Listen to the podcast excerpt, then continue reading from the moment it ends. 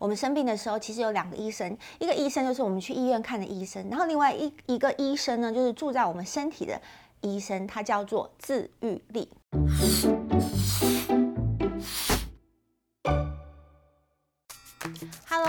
大家收看小食馆艾丽卡，我是 Erica。今天呢，跟大家聊一聊，就是我们身体里面的一个自愈力。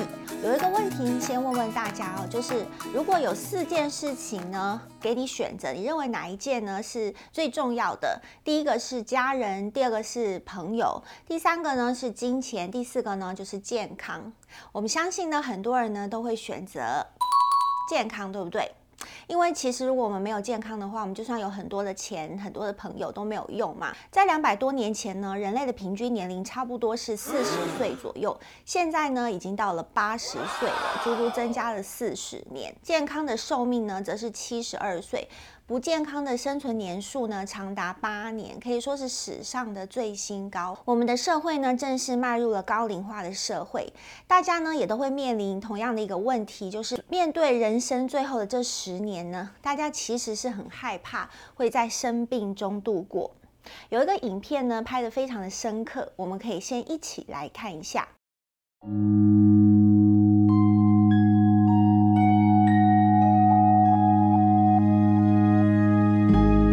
What will your last 10 years look like? Will you be quick enough for a game of tag with your grandchild?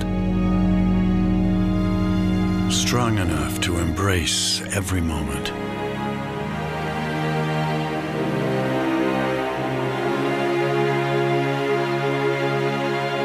Will you grow old with vitality?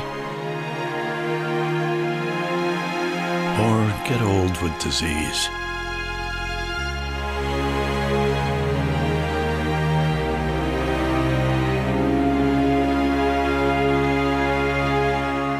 It's time to decide. 你可以看到呢，左边的人生呢是过得非常的开心。这个老人呢，平常可以跑步啊，可以健走啊，可以跟他的家人团聚在一起，还可以到处去旅行。那右边的这个人生看起来就有点悲伤了。这个老人需要人陪伴，长期呢卧病在床上，穿着呢病人的服装，而且呢还带着呼吸管。大家呢，当然都会想要像左边一样，人生的最后这十年可以过得健健康康的。但是我们到底要怎么样呢？避免自己生病呢？美国加州大学有一位教授呢，他提出了 C 型性格。这种 C 型性格呢，又被称为癌症倾向的性格。C 型性格的人呢，通常是不能良好的宣泄跟表达自己内心不愉快的感受，经常呢抑制自己的情绪的这种性格的特征。这种压力呢、焦虑呢，跟这种忧郁的不良情绪，这种人都没有办法去排解。它呢会降低呢人体的免疫系统的功能，进而呢引起恶性肿瘤的发生。实际上呢有一个很简单的道理，我们都可以知道哦，就是我们的精神如果保持得很好的话呢，其实我们的身体也会跟着变得非常的好。我看过一个故事哦，一个非常激励人心的案例。担任呢台大医院病房的一个病理科的医师，她叫做李峰女士。他在年轻的时候呢，很不幸就罹患了淋巴癌。那医生呢就宣判说，他大概只能还能再活半年的时间。不过呢，到现在呢，他还健康的活着，而且他跟癌细胞呢已经相处了长达五十年的时间哦。当年呢，为他治病治疗的医生呢，有人都已经过世了，但是呢，他现在依然还活得很健康。他到处去演讲呢，跟大家分享他怎么样面对癌症的这个心路历程，希望分享给更多的病友。他呢，在平常呢，在得病以后呢，就养成了一些好习惯，比如说像爬山啊，然后他也。会打坐，还有做气功。他说呢，他在打坐的时候，他可以感受到呢，他在善待自己的细胞，他的细胞的功能呢，也在复原之中。他的价值观也做了很大的改变。他开始学习一些正面思考的方式。如果呢，要快乐一辈子呢，有个重点就要从学习慈悲心开始。他呢，曾经分享过呢，日本呢。江本胜博士的一本书，这本书很有名，相信很多人都知道，叫做《生命的答案》，水知道。看了无数的水结晶啊，他说没有一个水结晶的样子是重复是相同的。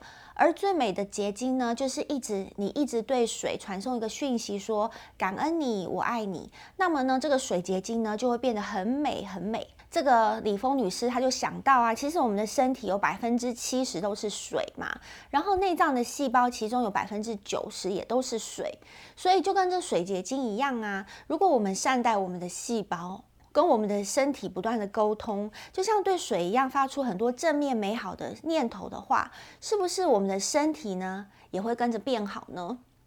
李峰女士呢，她还提到她在夏威夷有一个书友哦，然后她罹患了癌症。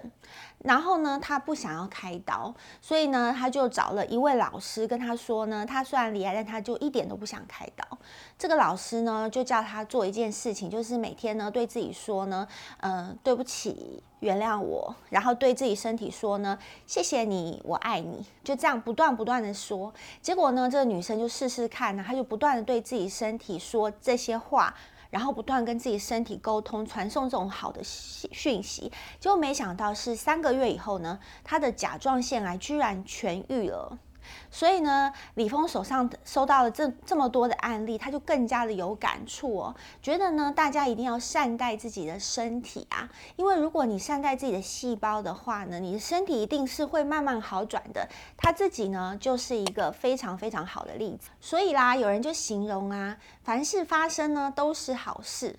这种另类的思考方式呢，其实可以刚帮助我们。脱离现实的一种痛苦，我们只要转一个念头啊，就会天宽地阔。比方说呢，我们可以试想啊，当我们碰到挫折的时候，我们可以告诉自己说，如果没有苦难的话，我们可能会变得很骄傲；如果没有沧桑啊，人生没有经历一些沧桑啊，我们不会有同理心去安慰不幸的人。不是有一句话说，不经一番寒彻骨，怎得梅花扑鼻香？所以呢，当我们人生遇到低潮的时候，其实转个心念呢，可能心境就会完全完全的不一样了。有些人就觉得啊，这个人生其实不需要太圆满，有个缺口呢，让福气流向别人呢，其实也是一件很美好的事情。然后呢，我们慢慢的呢，也会发现生命的美好啊。在我们跌倒的时候呢，我们才会有站起来的勇气。那除了维系一个比较正面的精神状态之外，我们的病生病的时候会病好，还有一个关键因素，就是我们平常呢，就要把我们的人体的自愈力培养好。在两千多年前呢，有一位现代医学之父叫做希波克拉底医生，他就曾经说过呢，疾病的疗愈呢是透过自身的自愈力，那医生呢其实仅是从旁协助而已。他的意思就是说呢，如果你的身体本身就有自愈力的话呢，其实最主要让你康复的原因是这个自愈力。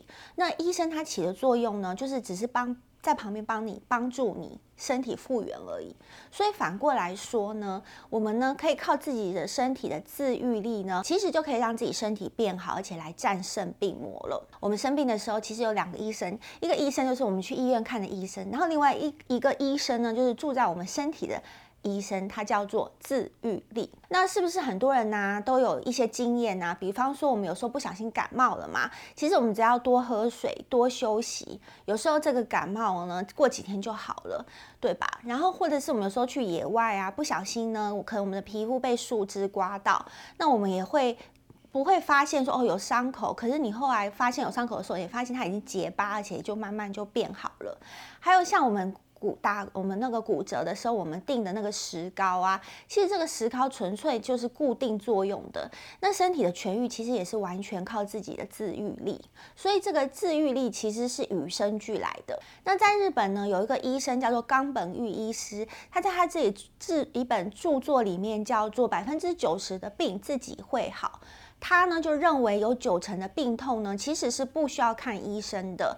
你自己的身体就会让它痊愈，那只有少数的疾病才需要看医生。他认为呢，医生的治疗只是帮助病患呢暂时的抑制这个症状，来争取呢身体的自愈力来顺利的运作。如果呢本身的自愈力呢不足或者是很低弱的时候啊，就算有再好的名医名药呢，其实都没有办法使病患康复。那他的结论呢，就是呢，比方说一些急症啊，或者是一些外伤啊，我们可以去找西医治疗。可是像一些慢性病啊，或者是呢一些比较久的那种疾病呢，其实要靠你自己本身的自愈力。所以你看这个冈本玉医师呢，其实跟两千年前的希波克拉底医师的说法呢，其实是一致的。那你一定会问说，如果我们身体都有自愈力的话，那为什么人呢还是会生病呢？其实你就想象嘛，就像一台车子，如果平常呢它其实缺乏保养，那是不是车子就很容易抛锚的？但是呢，我们的生病的话，就表示治愈力就消失了吗？其实没有，因为就像我们的车子进厂维修、重新保养保养，这个车子可能又继续能跑了。所以呢，我们平常呢，就是就像车子一样，平常就要做好保养。那我们平常呢，就是要不断的强化我们的治愈力，这样子，当我们生病的时候，我们才不容易病倒。我们有很强的治愈力呢，我们的身体有很强的治愈力，我们的身体才能抵抗这些病毒的入侵。那有哪些因素呢？可以影响我们的自愈力呢？我们发现呢，主要有四个面向会影响我们的自愈力。第一个呢，就是饮食；第二个是运动。第三个呢，是我们的习惯，就是我们的生活习惯。第四个呢，是我们的人际关系哦。我们现在说说这个饮食的部分啊。如果我们我们把一个盘子画成四格的话呢，其实大概就有四个格子哦。这四个格子里面放的第一格呢，就是淀粉类的，就像一些米呀、啊，或者是麦啊、米麦面粉之类的这种属于淀粉类的食物。第二格呢，就是像奶蛋豆鱼肉类的蛋白质类。那第三格呢，就是蔬菜类。然后第四格是水果类。那记得就是蔬菜类部分要比水果类多一点点。然后我们再加上一汤匙的油，还有呢一杯低脂的乳品，其实这样就差不多了。所以重点饮食就是我们要均衡饮食，各方面的营养素呢，我们最好都要充分的吸收。然后第二个呢，当然就是运动，就是我们保持一个良好的运动习惯，也会提高我们身体的自愈力。